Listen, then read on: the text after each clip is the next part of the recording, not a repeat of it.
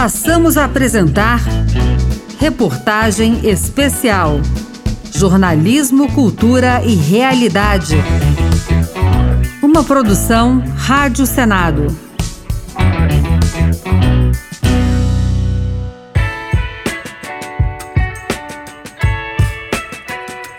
O Senado criou uma subcomissão para debater o novo modelo de ensino médio, que promoveu oito audiências públicas. A última foi realizada no início de agosto. Representantes de escolas e outras entidades educacionais, além de gestores governamentais e representantes da sociedade civil, debateram no Senado as mudanças no ensino médio. Eles discordaram sobre a extensão das reformas, mas foram relembrados os resultados insuficientes dos estudantes brasileiros em testes nacionais e internacionais. Acompanhe como foram as discussões no Senado sobre o tema na série Novo Ensino Médio em Debate, uma produção Rádio Senado, com reportagem de Floriano Filho.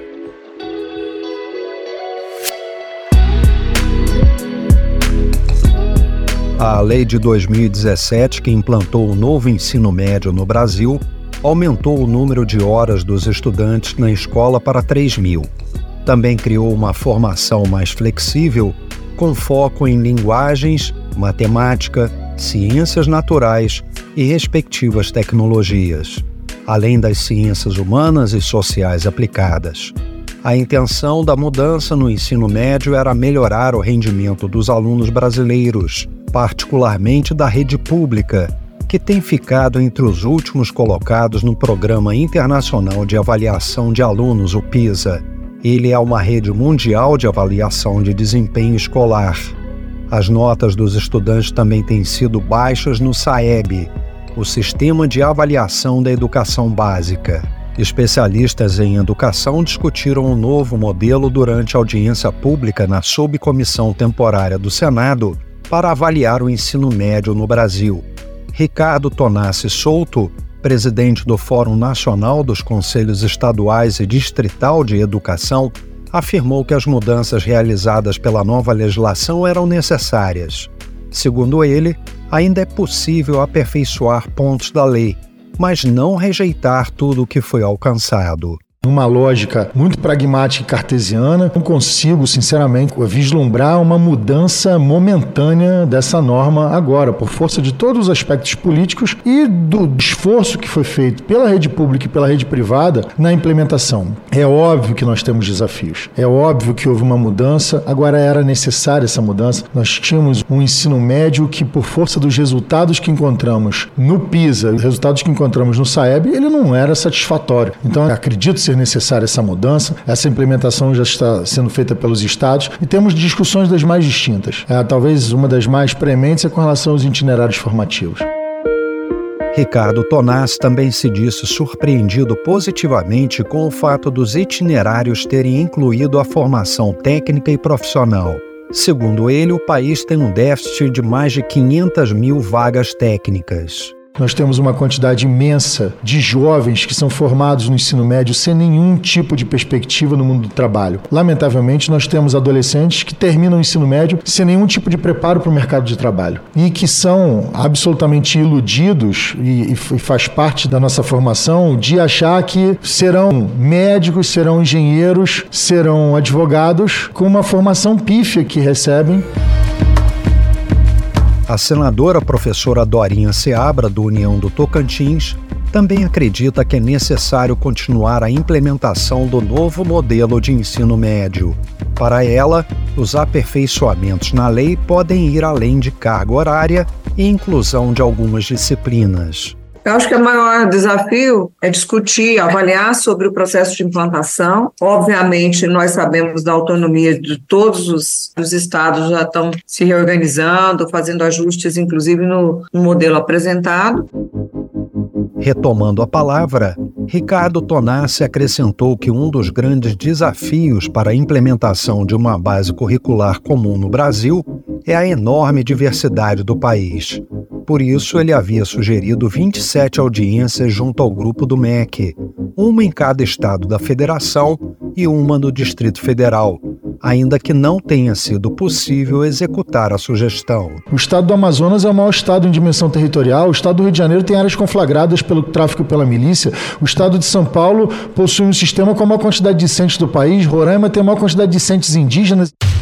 Ele também defendeu a punição e reprovação de contas dos gestores que não aplicam bem as verbas que recebem para educação e um uso mais racional de bilhões que acabam sendo, pelo menos em parte, desperdiçados. Segundo ele, muitos gestores se acostumaram com o fato de não serem devidamente punidos quando há desvios ou não cumprem suas obrigações. Se temos problemas de corrupção nesse país, é óbvio que também temos problemas de corrupção na esfera educacional. Um dos escaninhos que mais recebe dinheiro junto às prefeituras, os governos estaduais e a União é a educação. Nós gastamos muito em educação, ao contrário do que muita gente diz, mas também gastamos muito mal em educação. É necessário que se combata a má versação de dinheiro público na educação, no desvio de merenda, no desvio de material escolar, no desvio de livros didáticos, e aí então a gente vai poder falar efetivamente como se deve gastar o dinheiro na educação no Brasil. A senadora Tereza Leitão, do PT de Pernambuco, presidente da subcomissão, fez um apelo pelo diálogo entre diferentes correntes do pensamento educacional brasileiro para que o país possa superar este momento delicado de implementação do novo modelo do ensino médio. Uma revogação de uma lei, que se a gente critica nesta lei em vigor a falta de um debate mais profundo, o ministro tem reiteradas vezes também criticado a falta de diálogo com os entes federados, com as entidades, a gente não pode revogar de uma canetada.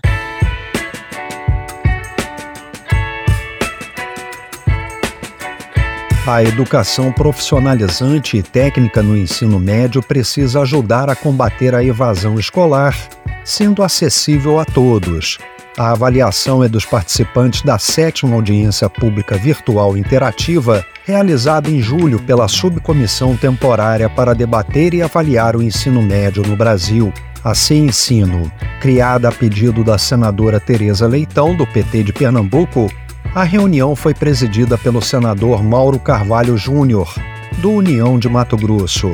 Ele reclamou da incapacidade do Estado para engajar os jovens a permanecerem nas escolas.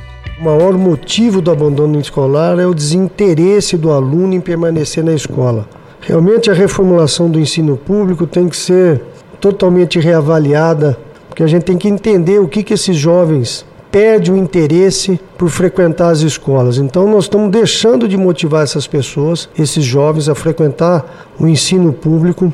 Nós não estamos sabendo motivar esses jovens a permanecer na escola e o pior de tudo, estamos deixando de preparar brasileiros, jovens brasileiros para o mercado de trabalho, para ele ter a sua dignidade. Ele também se disse muito preocupado com a falta de motivação no ambiente escolar. Essa falta de motivação, ou seja, o ambiente escolar hoje não é favorável para que esses jovens permaneçam na sala de aula e tenha interesse no conhecimento, interesse de aprender, né, interesse de desenvolver. Isso daí realmente tem que ser uma preocupação pública de todos nós no Senado, na Câmara, no governo federal, estadual e municipal. A preocupação do senador aumentou após ele ter visto os números apresentados por Betina Fresneda, do Instituto Brasileiro de Geografia e Estatística, o IBGE. Ela exibiu os dados retirados do documento Síntese de Indicadores Sociais sobre a condição de vida dos brasileiros. Segundo Betina, os estudantes de 15 a 17 anos de idade não alcançaram as metas do Plano Nacional de Educação entre 2019 e 2022. Em relação às classes de rendimento, a gente observa que os jovens que pertencem aos 20% mais pobres da população, eles continuam com a menor frequência escolar no nível adequado, que seria o ensino médio. Eles atingiram 64% em 2022, bastante aquém, por exemplo, dos 20% da população com os maiores rendimentos, que já em 2022 atingiram 90,5%. Acho que é interessante observar que esses jovens que pertencem a esses 40% mais ricos, em 2019 já tinham atingido o que almeja a meta 3 do PNE. João Vitor da Mota Batista, do Ministério do Trabalho, argumentou que o papel da escola não é formar trabalhadores. Além disso, segundo ele, itinerários formativos escolhidos pelo aluno não podem diminuir a carga horária de disciplinas básicas, nem ser oferecidos de forma desigual aos estudantes.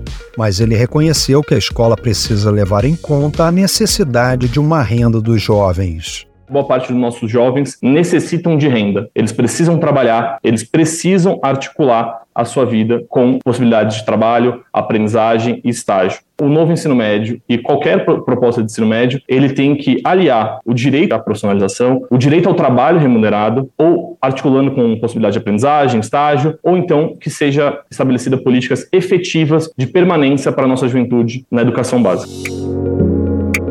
Ao retomar a palavra, o senador Mauro Carvalho elogiou o trabalho que as escolas cívico-militares vêm desenvolvendo na formação de alunos com rendimento acima da média e o diferencial que representa o salário pago aos professores no estado que ele representa. Hoje, as escolas de Mato Grosso, o nosso índice de IDEB, sem exceção, as escolas cívicos militares disparados são os melhores índices que nós temos no estado. Quando a gente fala de salário, o estado de Mato Grosso hoje é o estado que melhor remunera professores no Brasil. Luana Carula, coordenadora de educação empreendedora do Serviço Brasileiro de Apoio às Micro e Pequenas Empresas, o SEBRAE, falou sobre a importância do ensino sobre empreendedorismo.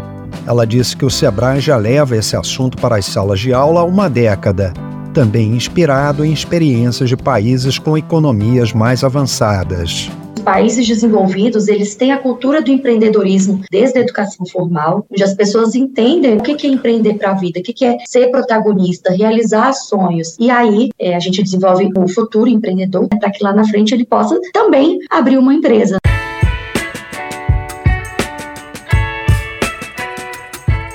Uma avaliação contínua, com foco na realidade de cada município e de cada estudante.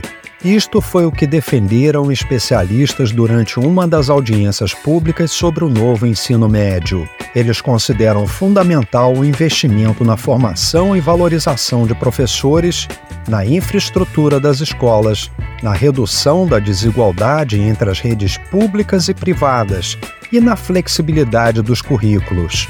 O pró-reitor de ensino do Instituto Federal Fluminense, e representante do Conselho das Instituições de Educação Profissional, Científica e Tecnológica, Carlos Arthur Arias afirmou que a reforma curricular não é suficiente para elevar a qualidade do ensino médio.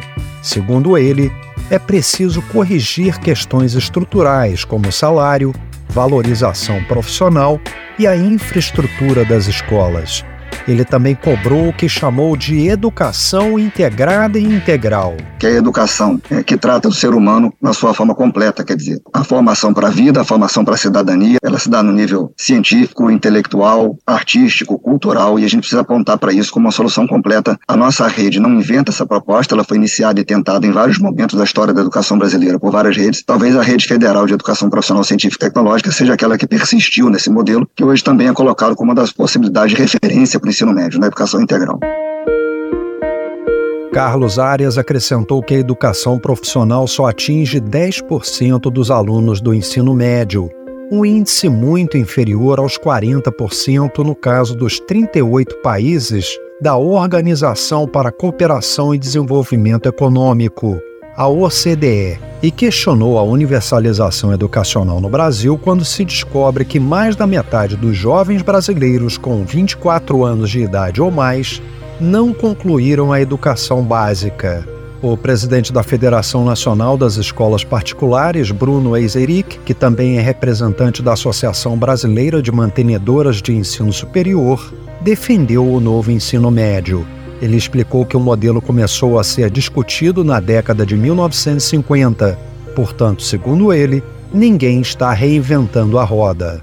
Em toda a América do Norte, o ensino médio ele funciona com esse modelo que nós estamos implementando no nosso país, com uma parte geral e com uma parte diversificada. O, Brasil é o único país no mundo que tinha uma escola única igual para todos os alunos. E nós sabemos qual é o resultado que essa escola única oferece para a nossa sociedade. 95% dos jovens que terminam o ensino médio não têm conhecimento esperado em matemática. 69% dos jovens que terminam o ensino médio não têm o conhecimento esperado em português. Isso são resultados obtidos pelo antigo ensino médio. Bruno chamou a atenção para a enorme disparidade de resultados alcançados nas escolas públicas e privadas. A rede privada de ensino médio no Brasil atende a cerca de um milhão de alunos, o que corresponde a mais de 12% dos estudantes brasileiros. Eles têm um índice de evasão irrisório e resultados muito bons, comparados aos melhores países, de acordo com o Programa Internacional de Avaliação de Alunos, o PISA se isolássemos o ensino privado como um país, ele certamente estaria entre os 20 melhores do mundo, segundo o PISA. Na prova que é referente à leitura, os alunos da rede privada estariam na 11ª colocação, à frente da Suécia. Se nós somos para a matemática, os alunos da rede privada estariam na 39ª colocação, à frente de Malta. E se nós fôssemos para a prova de ciências, os alunos da rede privada estariam na 23ª posição à frente da Suíça. Mas mesmo com esses resultados, somos totalmente favoráveis à continuidade da implementação do novo ensino médio. A senadora Tereza Leitão, do PT de Pernambuco, presidente da subcomissão, lembrou que a grande maioria dos alunos do ensino médio no Brasil está na rede pública, mas comentando a apresentação de Bruno Eiseric, reconheceu os méritos dos resultados obtidos na rede privada de ensino. Essas experiências de implementação dentro da autonomia das escolas particulares têm muito a nos oferecer. Nós não tivemos coordenação federativa. Cada rede estadual fez o que pôde da melhor maneira que achou que podia fazer com escolas que temos, escolas na rede pública muito bem estruturadas e escolas pessimamente estruturadas. Mas evidentemente é o, o enfoque de um gestor, de um representante das escolas privadas muito nos enriquece. O presidente da Associação Brasileira dos Reitores das Universidades Estaduais e Municipais, a Abruem, Francisco Diode Lima Júnior, defendeu a renovação do ensino com responsabilidade e a adoção de uma nova base nacional curricular a Bruene ela tem uma característica, né? Nós formamos grande parte aí dos professores Brasil afora e tem um sistema muito interiorizado. Por natureza, as nossas instituições elas conseguem alcançar o sistema educacional básico em todos os territórios, em todos os estados. E não obstante reconhecer a necessidade de componentes muito locais, né, dada essa nossa atuação interiorizada, mas principalmente as nossas reflexões têm a ver com a posição de rever essa flexibilização de disciplinas. Francisco também enfatizou a necessidade de aprimorar a formação de professores e fortalecer programas de residência pedagógica pensar em continuidades desses programas que atendam os níveis mais avançados da educação, não só o ensino primário, mas envolvendo também possibilidades de acompanhamento e fortalecimento dessa formação no ensino médio. Pensar na valorização da educação numa perspectiva indissociada dos seus diversos níveis, mas reforçando cada vez mais o que diz a nossa Constituição e, posteriormente, a própria LDB, que é a ideia de colaboração e cooperação operação né, nos níveis diferenciados, com um papel bem definido para cada instituição, mas reforçando a ideia de colaboração.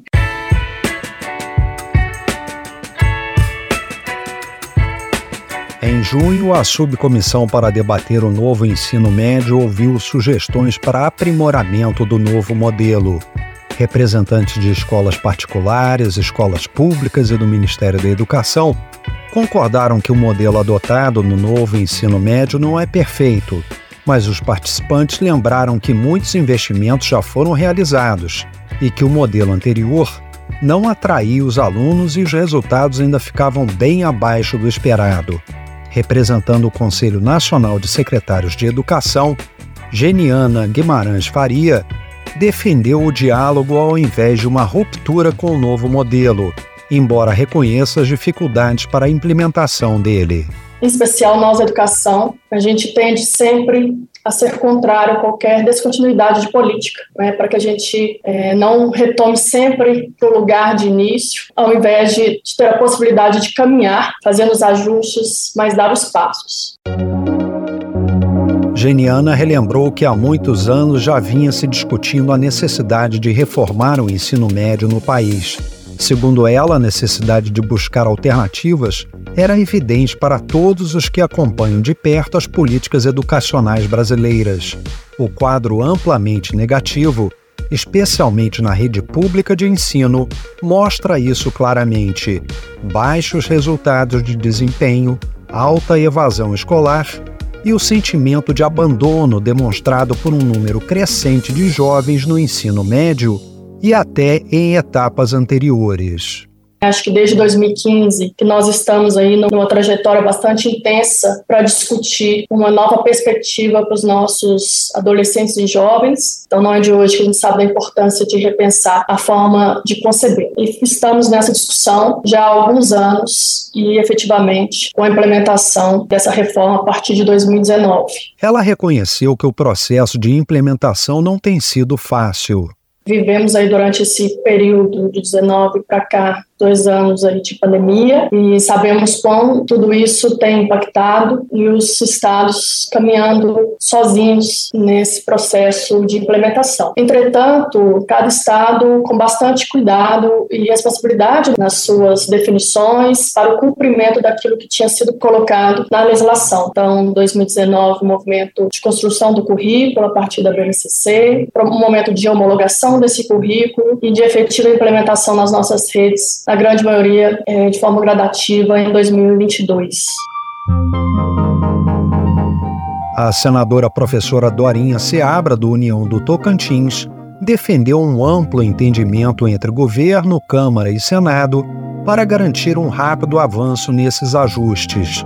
Segundo ela, as escolas precisam se organizar desde cedo para os anos letivos seguintes e não descartou a edição de uma medida provisória. Qualquer mudança que nós fizermos, ou as conclusões a partir do grupo de trabalho, tanto no, do Ministério da Educação quanto do Senado, nós temos implicações legais. Nós não temos condição de fazer algumas alterações sem ter uma mudança da legislação. Isso significa caminhar Câmara e Senado. Para ela, não é possível ficar aguardando dois ou três anos por essas alterações. Essa construção ela precisa ser bem compreendida, até esse entendimento em relação à prioridade, porque a educação a gente tem um ciclo que, pelo ano letivo, pela própria organização, a gente tem um tempo físico, que é o ano civil, o ano letivo, a organização que os sistemas precisam se estruturar. Amabile Pácios, representando a Federação Nacional das Escolas Particulares, também declarou posição contrária à revogação, embora concorde com alguns aprimoramentos. A falta de professores e a formação adequada dos profissionais da educação para lidar com os chamados itinerários formativos, que inclui novas disciplinas na Base Nacional Comum Curricular, a BNCC, voltadas para a formação profissional mas além de implantar os itinerários, ainda é preciso avaliar a aprendizagem dos alunos nessas novas disciplinas por meio de provas. Só que isso sai caro, como explicou a Amabile. Como nós vamos cobrar os itinerários no Enem? Esse é um grande nó. Como? Como que vai cobrar os itinerários? A gente tem que fazer um exame que caiba também no orçamento do nosso país e condições de, de arcar com esse exame. É um exame que seria dificílimo fazer, então nós não sabemos aí, não temos ideia e, portanto, a gente não consegue dizer para os alunos o Enem de 2024, que vai estar dentro da reforma, dentro da BNCC, será assim. A gente não tem essa resposta ainda, essa é uma grande dificuldade para a escola particular. Segundo Amabile, essa situação vem criando uma angústia não só entre as escolas e demais entidades educacionais, mas também entre os alunos. Como descontinuar uma política que, na realidade, na escola particular, algumas já estão no terceiro ano. Esses meninos que começaram o ano passado com o novo ensino médio, este ano estão na metade do segundo ano e farão o Enem, as suas seleções, no ano que vem. Então a gente acha muito temeroso qualquer mudança no caminho de, desses estudantes, porque esses estudantes estão no meio do caminho. Eles estão hoje na metade do segundo ano, eles não sabem como vai ser o Enem o ano que vem. E nem as escolas têm condições de dizer como será o Enem o ano que vem.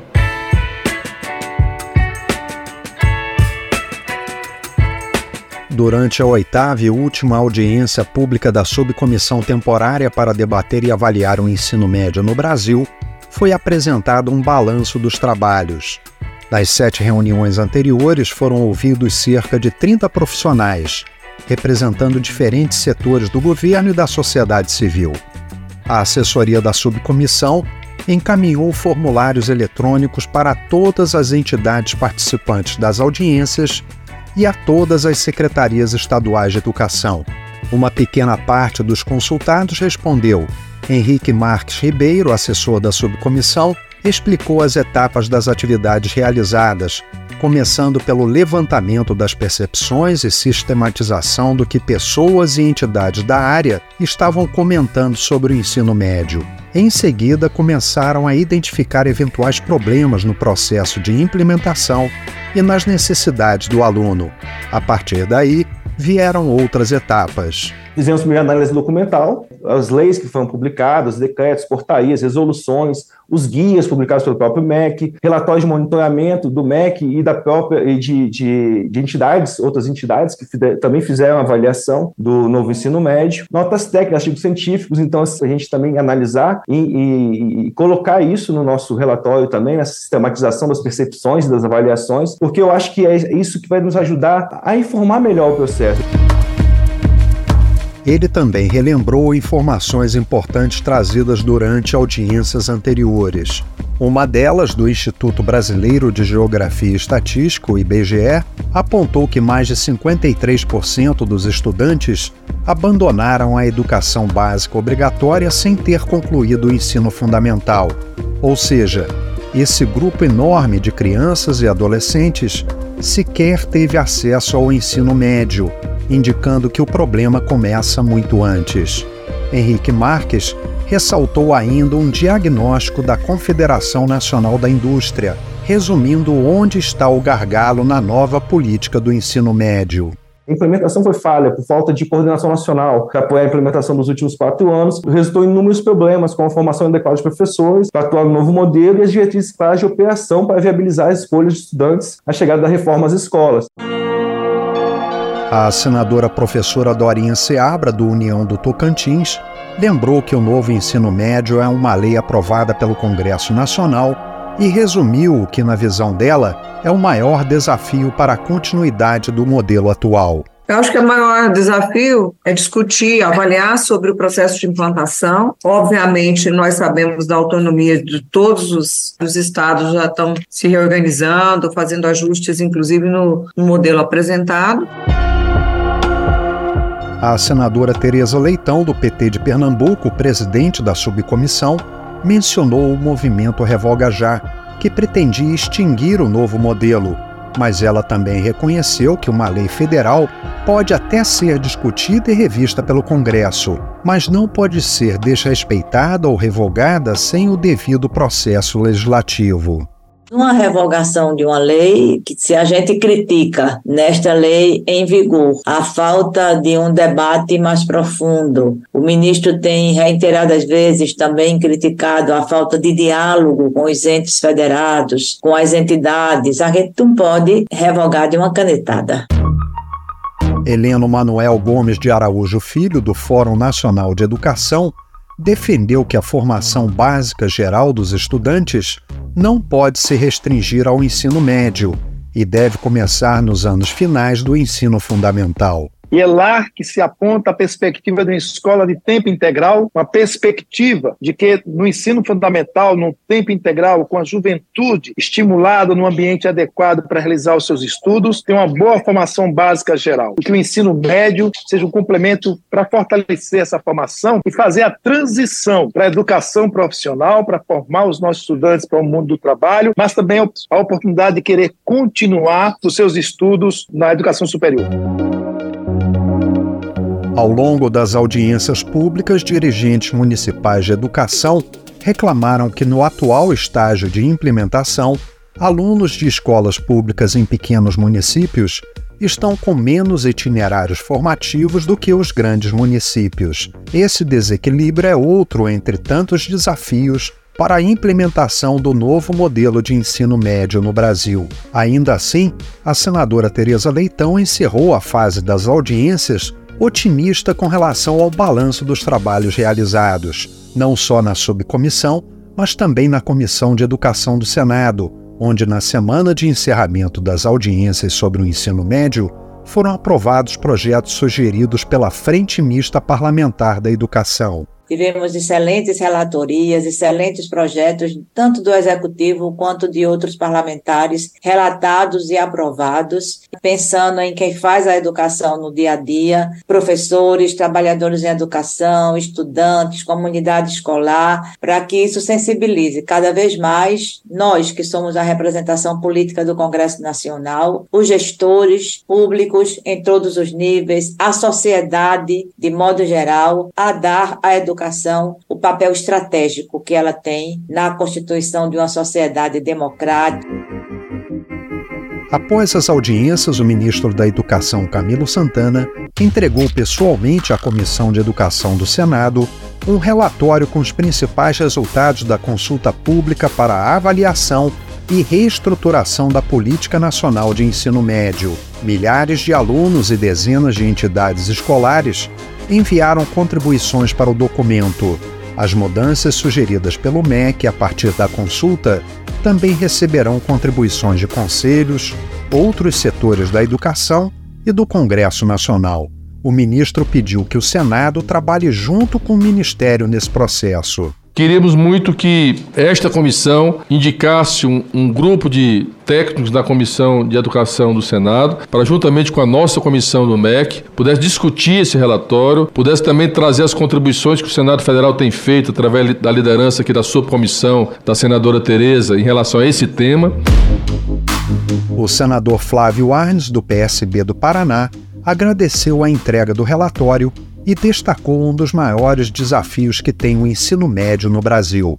Há uma grande preocupação que é termos um bom ensino médio que conduza ao trabalho, como os estudantes colocaram, à inserção posterior no ensino superior, à geração de renda, de trabalho, o envolvimento da sociedade, é um desafio para todos nós.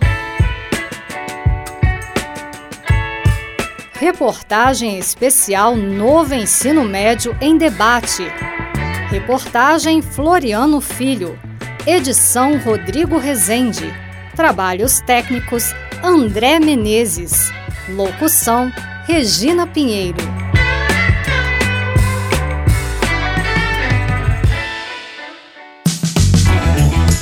Você acompanhou Reportagem Especial uma produção Rádio Senado.